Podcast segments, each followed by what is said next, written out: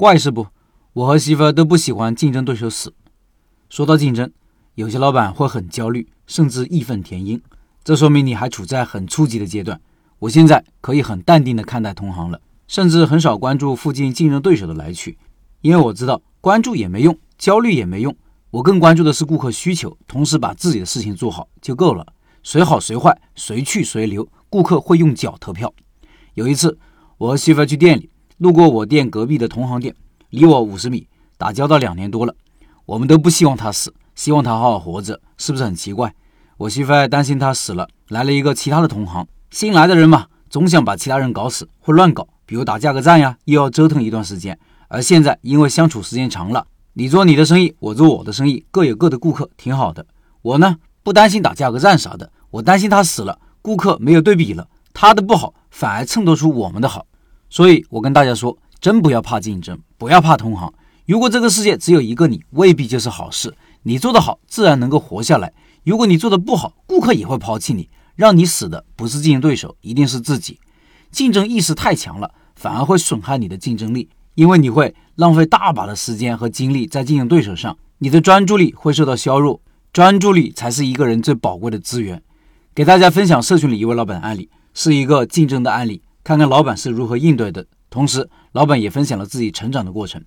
老板说，一直想分享，没抽出时间。早上儿子早读，我也抽出点时间整理一下。下次有时间再分享我的摆摊过程，给大家分享一个没用一颗子弹就把对方击败的事情。对方开店比我早，他卖的是没有皮的五花肉，我们卖的是脆皮五花肉。对于店铺产品以及顾客满意，我们的要求都很高。其实我们也算不上竞争对手，卖的产品不一样，但是对于他来说是有一定影响的。市场里的人说我们来了，他的生意不好了，他干不过我们。我对象就会给他们解释，我们卖的东西不一样什么的。对于他没有任何攻击的语言，但是那个老板每次都说带皮的五花肉不好吃，但后来居然自己也卖起脆皮五花肉。在没卖之前，他之前的生意是挺好的。我们之前选址的时候参照过他的生意，他现在上了和我们一样的产品之后，生意反而下滑的很厉害。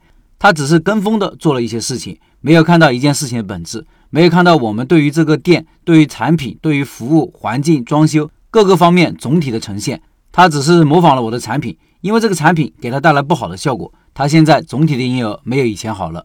知道他上了跟我们一样的产品后，我开始还是有点紧张的，但一分析之后，我就选择了一种等待的方式，先看他采取什么行动，看他上完了这个产品的结果是怎么样的。如果他上了产品的结果导致我生意下滑的很厉害的话，我会再用一系列的营销手段把生意拉过来。观察了一段时间之后，没有任何影响，反而给我带来很好的宣传效果。因为本身就我一家，很多人都不知道，也不认可，也不觉得我的味道有多好。但是因为他的味道一出来，一对比，反而就凸显了我的产品。我没有采取任何行动，只是去观察，反而我是最大的收获者，让我今年成功的过渡开店。我觉得今年个人成长是很大的，最重要的是感谢老陈一系列的分享。我个人是从一九年开始学习的，从一九年直到老陈，直到现在，每一天都在听，没有一天是不听的。感恩遇到老陈，给大家分享出来。主要是想给自己复盘一下，第二个是想给更多开店的老板一个方向。你每一个阶段呈现出来的事情是不一样的，只需要我们不断的、持续的去学习、分析、思考、成长自己，你才有武器，才有真正的东西去对抗恶性的竞争。在人生的成长过程中，你从零到一，所有的成长过程其实都一样的，好比孩子们的成长是一个道理，会爬、会走、会说、会跑，都是要循序渐进，一定要掌握自己到了哪一个阶段，然后会出现什么样的事情。做好哪一方面的应急准备，我觉得这个是作为一个老板必须要具备的能力。开店没有一成不变的东西，就是老板要根据自己的情况，根据市场情况，不断的去调整自己，调整店里的生意。每天我老公都是第一个去菜市场去拿肉的。现在天气还冷，每天骑电动车冻得厉害，但是这是在开店过程中必须吃的苦。所以我觉得不管经历什么，都是自己应该经历和去成长的。不抱怨，只解决问题。